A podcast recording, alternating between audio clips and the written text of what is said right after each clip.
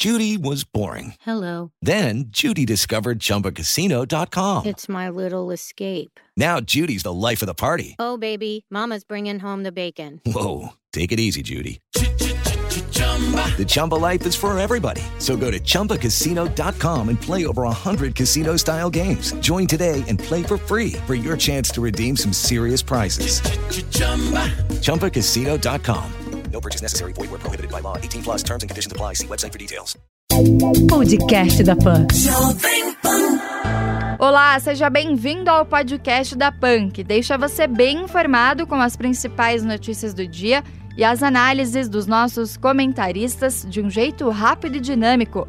Hoje é segunda-feira, 24 de agosto de 2020. Ouça os destaques comentados por Joel Pinheiro da Fonseca e Rodrigo Constantino.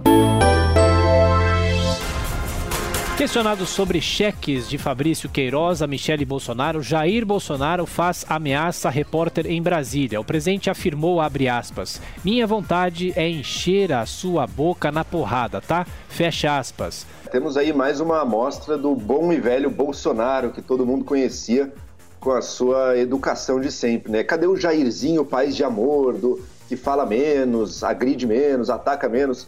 Agora voltou com tudo o bom e velho Jair de sempre. Por quê, né? Porque tem uma pessoa que parece que consegue sempre tirar Jair Bolsonaro do sério: Fabrício Queiroz. A gente se pergunta por quê e ainda não temos a resposta, né? Por que, que foi que ele depositou 89 mil na conta da Michelle? Rodrigo Maia reage à ameaça feita por Bolsonaro a jornalista e diz que a liberdade de imprensa é um valor inegociável na democracia. Ainda neste domingo, o presidente da Câmara disse que espera que o presidente da República retome o tom mais moderado dos últimos dias. Pois é, todos esperamos né, que o presidente consiga voltar aí a um, uma posição mais tranquila e evitar cair nessas cascas de banana. É verdade que os jornalistas, alguns jornalistas, forçam a barra numa narrativa e têm o direito de fazer a pergunta que for. O presidente não é só por uma questão de liturgia do cargo, não. Ele não pode responder dessa forma. E, além de tudo, é uma resposta burra, é uma estratégia equivocada. Hoje, já tem vários jornalistas e deputados associados à esquerda usando isso para é, insistir na pergunta, ou seja, ganhou ainda maior dimensão aquela pergunta. Agora, Dito tudo isso, é mais fácil a postura do presidente da Câmara, Rodrigo Maia, de criticar de longe, porque ele não atura todo santo dia todos os jornalistas perguntando por que, que o nome Botafogo está na planilha do Odebrecht. Ou seja, assim é claro que é mais fácil gostar da imprensa. O Brasil chega a 114 mil mortes por Covid-19. Segundo o Ministério da Saúde, são 3 milhões 605 mil casos da doença, com 2 milhões 739 mil pacientes recuperados. Caixa paga hoje mais uma etapa da quinta parcela do auxílio emergencial. Dessa vez, 1 milhão e 900 mil brasileiros terão o benefício depositado. Quarentena mais rígida reduz a popularidade virtual de prefeitos. Levantamento de consultoria política indicou que os políticos que flexibilizaram o isolamento mais cedo tiveram resultado melhor nas redes sociais. Pois é, não só os prefeitos, né? Saiu uma pesquisa aí que mostra o governador de São Paulo, por exemplo, com uma rejeição acima de 50%. E deve ser mais. Isso aí vai é, pesar muito sobre esses prefeitos e governadores em época de eleição, porque o povo percebeu que houve um exagero, claro, e não só um exagero, em alguns casos, hipocrisia. Falavam que era tudo em nome da ciência e depois a gente vê incoerência nas decisões de retomada. Além disso, nós estamos vendo agora a própria OMS que era usada como referência da tal ciência por esses governantes, a OMS falando que temos que aprender a conviver com o vírus e que economia é tão importante quanto saúde, ou seja, desmontando aquela demagogia de quem falava saúde, saúde, depois a gente pensa em economia.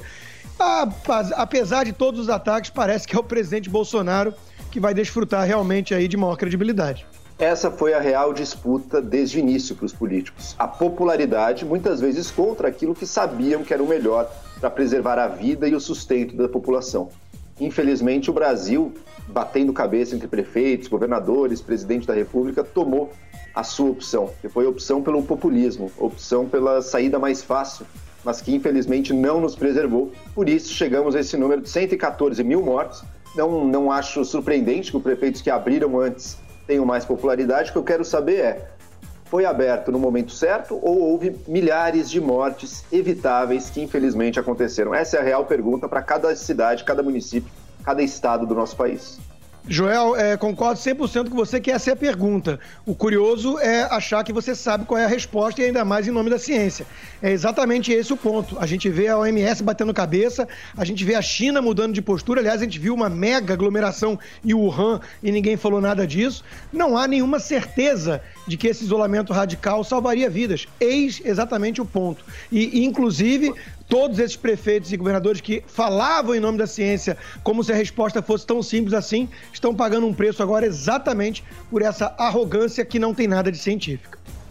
A gente vê os números dos países que fizeram direito um isolamento, né? A própria China, mas também Coreia do Sul, também Vietnã, também Eu Alemanha. números da China? Todos eles todos eles conseguiram números muito melhores, infelizmente, do que Brasil, do que Estados Unidos, do que outros países que negaram tudo, do que a própria Suécia. Infelizmente, as vidas têm contado uma história bastante dura para os países que escolheram esse caminho mais fácil e que pagaram Não. um altíssimo preço em vidas humanas por isso e que a gente nunca vai recuperar. Basta olhar, basta nos comparar com uma Coreia do Sul, com uma Alemanha, com uma Nova Zelândia, enfim, infelizmente os números estão aí. É, os números estão aí realmente, mas isso aí que você está falando não são números, é narrativa. Veja, em primeiro lugar, número da China, ninguém sério confia. Em segundo lugar, nos Estados Unidos, Nova York foi o pior estado de longe e fez um isolamento radical desde o início, bem radical. Ou seja, está muito longe disso aí ser essa certeza científica. Você mesmo colocou como pergunta. Eis a pergunta que temos. É, a gente não sabe ainda a resposta, alguns fingem que sabem. Nos Estados Unidos, Donald Trump autoriza o uso de plasma sanguíneo no tratamento contra a Covid-19. Esse procedimento utiliza um material retirado do sangue de pessoas que se recuperaram e criaram anticorpos para a doença. Venezuela pede trégua política ao Brasil em nome do combate à Covid-19. O chanceler do país vizinho, Jorge Arreaza, enviou carta ao ministro brasileiro das Relações Exteriores, Ernesto Araújo, em que cobrou uma oportunidade à diplomacia, ao diálogo e ao entendimento. Pois é, não há muito entendimento, porque a gente sabe que isso aí é uma coisa oportunista, né? A OMS, que é um puxadinho hoje em dia da ditadura chinesa, vem com o mesmo discurso. É hora do mundo ter mais solidariedade, se unir. Isso aí é papo para inglês ver, né? Na verdade, a gente sabe que a, a, a Venezuela é uma ameaça na região, que se armou fortemente, está sob uma ditadura socialista e, aliás, se quer mesmo ajudar o povo, porque agora tem a pandemia, né, que vai passar, né, é, o pior vírus não é o Covid-19 ali, né? O pior vírus que mais mata e, e, além de tudo, destruiu a liberdade as vidas e a economia toda de milhões de pessoas chama-se justamente socialismo. É possível sim pensar em algum tipo de ação de ajuda humanitária neste momento em que o mundo inteiro precisa, Lembrando que outras ditaduras também recebem ajuda humanitária do mundo inteiro. Agora, uma coisa está clara: a gente só vai recuperar estabilidade na região e prosperidade, alguma melhora de vida para o povo venezuelano quando Nicolás Maduro sair do poder. Não está claro ainda qual o caminho para que isso aconteça, mas que esse tem que continuar sendo o norte da nossa política para a região, eu não tenho a menor dúvida. Receita Federal libera hoje a consulta ao quarto lote de restituições do Imposto de Renda 2020. Cerca de 4 milhões e 400 mil contribuintes serão beneficiados com a devolução de 5 bilhões e 700 milhões de reais. Neymar para no goleiro Neuer e o Bayern de Munique é campeão da Liga da UEFA. O time alemão venceu o PSG por 1 a 0 e conquistou o sexto troféu da competição continental. Pelo Brasileirão, Palmeiras faz 2 a 1 no Santos e o São Paulo vence o esporte por 1 a 0 em Recife. Flamengo e Botafogo ficaram no 1 a 1. Vasco e Grêmio empataram sem gols. Bragantino levou 2 a 1 do Curitiba e o Ceará fez 2 a 0 no Bahia. Novas regras eleitorais devem estimular uma maior participação feminina nas urnas nesse ano. Na cidade de São Paulo, oito mulheres já estão confirmadas como cabeça de chapa ou na disputa como vice, e esse número pode subir ainda mais. Por outro lado, partidos ainda lançam poucos candidatos negros no Brasil. Diante deste cenário, o TSE avançou no julgamento de uma proposta para criar uma cota financeira dentro dos partidos para os candidatos pretos e pardos. Olha, bizarro, não faz nenhum sentido, né? Querer. Primeiro, esse ativismo todo judicial, é o, judiciário tentando legislar. Segundo, criar cotas, né? Porque acha que tem, numa composição mágica na cabeça desses justiceiros, pouco, pouco negro ou pouca mulher na política. E se for uma questão de escolha, se for uma questão de circunstâncias, um monte de coisa. Nós já tivemos mulher, inclusive, na presidência. Foi a Dilma Rousseff, acho que ninguém tem saudade. Nós tivemos um negro na presidência dos Estados Unidos Obama. E teve um governo medíocre, não porque é negro, mas porque era populista de esquerda. Então, isso não faz nenhum sentido, isso é querer criar uma divisão falsa e segregar a sociedade toda com base nisso. Veja, tem pouco branco na NBA jogando basquete nos Estados Unidos, tem pouquíssima mulher na população carcerária. Eu não vejo feminista e movimento racial defendendo maior igualdade de resultado nessas áreas. Por que será? Temos realmente uma participação baixa de mulheres e de negros na política nacional. Isso reflete, sim, preconceitos e, e, dinâmicas que a gente quer mudar na sociedade. Mas eu trago um questionamento também. Será que esse mecanismo das cotas eleitorais, com cota financeira também dentro dos partidos, o fundo partidário, o fundo eleitoral sendo destinado uma parcela aí para as candidaturas femininas, e a proposta agora quer destinar para candidaturas negras. Será que esse é o caminho? Porque, veja, olha o que se criou na questão das candidaturas femininas. Se criou esse problema dos laranjas. O laranjal do PSL, que está sendo esse escândalo de corrupção, que envolve até o ministro do Turismo, ele era justamente isso: é mulheres colocadas como candidatas para compor o que a legislação exige, você destinava o dinheiro para elas, mas elas eram coagidas a devolver o dinheiro para o partido. Virou mais uma oportunidade de corrupção e de pouca transparência ali. Então, questiono seriamente se as cotas de candidatura são um caminho para você trazer mais diversidade e uma maior representatividade para a política ou não? Ou vamos investir então em medidas educativas, em uma melhora dessa cultura que subjaz esse fenômeno todo, entendendo que quando isso for melhorando, a gente também vai ver uma representatividade cada vez maior. Joel, mas por que a, diversidade, a tal diversidade e representatividade deveria ser com base nesses critérios? O gênero ou então a raça? É, vamos falar em mais diversidade no, na política, sim. Vamos ter mais conservador. Hoje em dia é quase um domínio da esquerda e centro-esquerda. Vamos, vamos lutar por mais diversidade, mas qual o critério aqui? Vamos lá, Rodrigo. Primeiro, o conservadorismo está cheio. O Congresso brasileiro é bastante conservador. Veja o tamanho de, da bancada da Bíblia, enfim, da, muitos conservadores estão na política brasileira e tendo muito sucesso. Agora, veja que coisa: o Brasil é um país com 50% mais ou menos da população de negros e pardos. E você vai ver nas camadas mais altas do poder Pode ser nas empresas, mas também na política, que é o que a gente está falando agora, e é quase todo mundo branco, quantidade de negros e pardos ali muito inferior. Mulheres, 50% da população. Vai ver quantas estão nas camadas mais altas de representatividade, nos cargos de poder. Isso importa ter, a, ter poder chegar, ter as oportunidades para chegar na representatividade nos cargos de poder do país, indica que grupos são desfavorecidos e quais não são. Conservadores estamos cheios, basta olhar o Congresso, o Congresso talvez mais conservador que a gente já tenha tido. É, na representatividade de grupos excluídos e que sofrem preconceitos, ainda temos um longuíssimo caminho pela frente. Joel, você é, concluir que é preconceito que impede mulheres ou pardos de chegarem a, aos cargos de poder já é uma conclusão totalmente desprovida de fundamento. Isso é exatamente o que fazem os feministas. Elas pegam o salário médio de homem e mulher no mercado e concluem que a mulher ganha 30% a menos em média porque há preconceito machista. Isso é absurdo. Leia Thomas Sowell, um verdadeiro liberal, ele explica direitinho o quão absurdo é essa conclusão não é só o preconceito, né, Rodrigo? É toda uma estrutura social, uma história de desenvolvimento do nosso país. No caso da, da questão racial, uma história do legado da escravidão com o qual a gente se avê até hoje, uma história que precisa ser mudada com, por meio de política, sim. Mas agora eu, eu só levanto novamente o questionamento: talvez essa política da cota de candidaturas não seja a mais bem sucedida, embora eu esteja aberto a discutir e rever se me apontarem bons dados. Eu mudei de opinião com relação às cotas nas universidades, por exemplo. Hoje em dia eu sou um defensor, porque acho que tem trazido bons resultados e os riscos que se levantavam não se concretizaram. Mesmo protegidas por lei, meninas vítimas de estupro encontram dificuldade para fazer aborto. A legislação diz que basta as menores procurarem uma unidade do SUS sem precisar de ordem judicial ou boletim de ocorrência, mas na prática, hospitais recusam o atendimento. É uma situação grave essa no Brasil. Eu entendo e defendo o direito de cada médico, de cada profissional de saúde de ter a sua, o seu direito de consciência de não querer realizar um procedimento.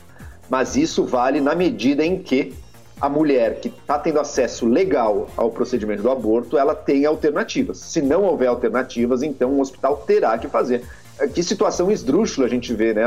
Uma menina como essa teve o seu, o seu procedimento, essa do caso monstruoso, né, que a gente cobriu semana passada, teve o seu procedimento atrasado porque no estado inteiro dela não tinha um hospital capaz e disposto a realizar o procedimento, teve que viajar para outro estado para fazer. Isso impõe condições muito duras. Lembrando que o aborto em caso de estupro, uma gravidez que não foi de forma alguma desejada pela mulher, não é culpa dela de maneira alguma, ele é amparado e permitido pela lei brasileira. Portanto, a estrutura pública de saúde também tem que estar capaz de oferecê-lo. Redes pública e privada de saúde se preparam para a enxurrada de cirurgias não emergenciais. Apenas no SUS, quase 400 mil procedimentos deixaram de ser realizados nos últimos meses por causa das medidas de isolamento social. Pois é, incutiram muito pânico em todo mundo, né? E muita gente ficou em casa mesmo com situações pendentes de saúde. No caso de cirurgias que não são emergência, tudo bem. Você vai ter um problema só ali de fluxo excessivo e os hospitais vão ter que lidar com isso. Mas é o de menos. Agora, o que me preocupa mesmo são os casos graves. Tem um estudo que foi feito no Reino Unido que conclui que uma boa parcela da população ali que tinha essas pendências pode ir a óbito por conta do pânico disseminado. Escolheram ficar em casa com medo do Covid-19 e tendo ali comorbidades e problemas que tinham que ser tratados com forma urgente. Isso aí está na conta dos isolacionistas radicais. Acusado de desviar recursos de uma paróquia, Padre Robson Oliveira tem os direitos de realizar celebrações temporariamente suspensos. O religioso é alvo de investigação sobre uso de laranjas para desviar dinheiro de doações para o Santuário Basílica de Trindade, em Goiás, mas nega qualquer irregularidade. Pandemia derruba a arrecadação de pelo menos 19 capitais brasileiras no primeiro semestre. A queda média foi de 5,3%, mas essa redução foi superior a 13% em cidades como São Luís e Teresina. Pesquisa revela que remédio para tratar pressão alta pode ser um aliado para reduzir a mortalidade pela Covid-19. O trabalho publicado neste domingo destacou que o benefício foi confirmado apenas em pacientes que já tomavam esse medicamento de forma regular regular. Inundações provocam pelo menos cinco mortes no norte da Turquia. As tempestades dos últimos dias fizeram 17 prédios desabarem e 11 pessoas continuam desaparecidas na província de Jerisum. Mike Pompeo chega a Israel para a visita de cinco dias ao Oriente Médio. O secretário de Estado americano vai debater com líderes da região a normalização das relações entre Israel e os países árabes. Pois é, é inegável que o governo Trump tem feito bastante ali para realmente promover acordos de paz na região, né? uma região dominada por conflitos, até porque muitos países não aceitam simplesmente a existência de Israel e por isso Israel precisa e precisou desde sempre se defender.